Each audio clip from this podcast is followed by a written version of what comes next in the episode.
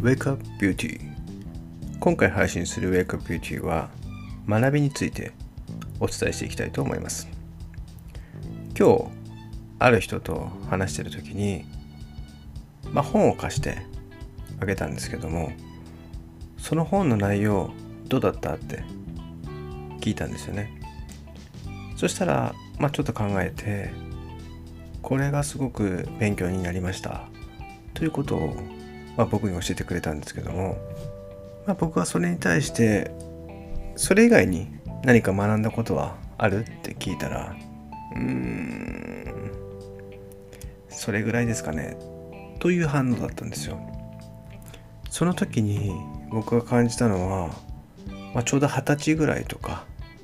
223歳ぐらいの時の自分に似てるなと思ったのがまあいろんな本を読んだりとかいろいろ勉強するんですけども頭の中にその本の内容があんまり入ってきてない状態なんですよね。例えば雑誌を見てたりとか美容業界誌見たり自己啓発だったりとか学びまあ全てにおいてなんですけどもいろんな本を皆さん読むじゃないですか。読んだ後に何をするのかっていうことがとっても学びに対して重要になっていきます。これをやってる人とやってない人の差っていうのはかなり出ます。1年経って2年経って3年経った時にはもうおそらく手が届かないぐらい先に進んでると思います。それは何だと思いますか？そうです。アウトプットです。僕は今までアウトプットを意識しないで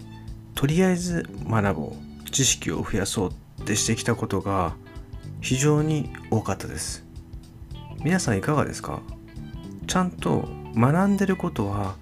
アウトプットをイメージしながら学んでるのか？もしくは学んでいないのか？どっちでしょう？これはアウトプットを先に決めると学び方質問の仕方がとっても変わります。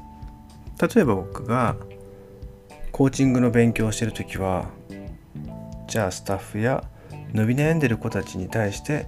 コーチングをする時にどのように伝えていけばいいかなっていうことをアウトプットしようと意識した時に学ぶ姿勢と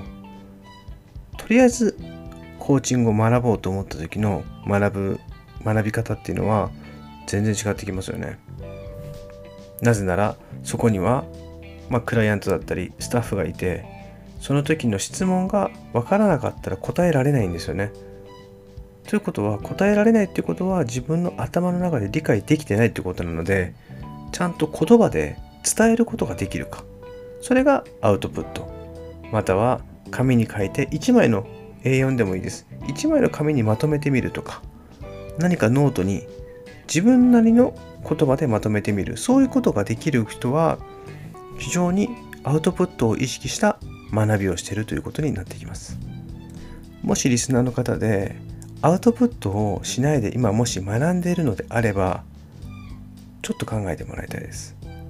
今すぐアウトプットを意識してこの学び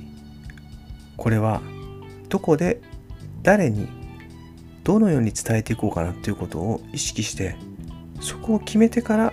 学ぶと非常に学びの質が高くなります。是非これをやってみていただきたいなと思います。さあ今日は短い配信だったですけどもいかがだったでしょうか？アウトプットを意識した学びです。それでは次回の配信も楽しみにしておいてください。さよなら。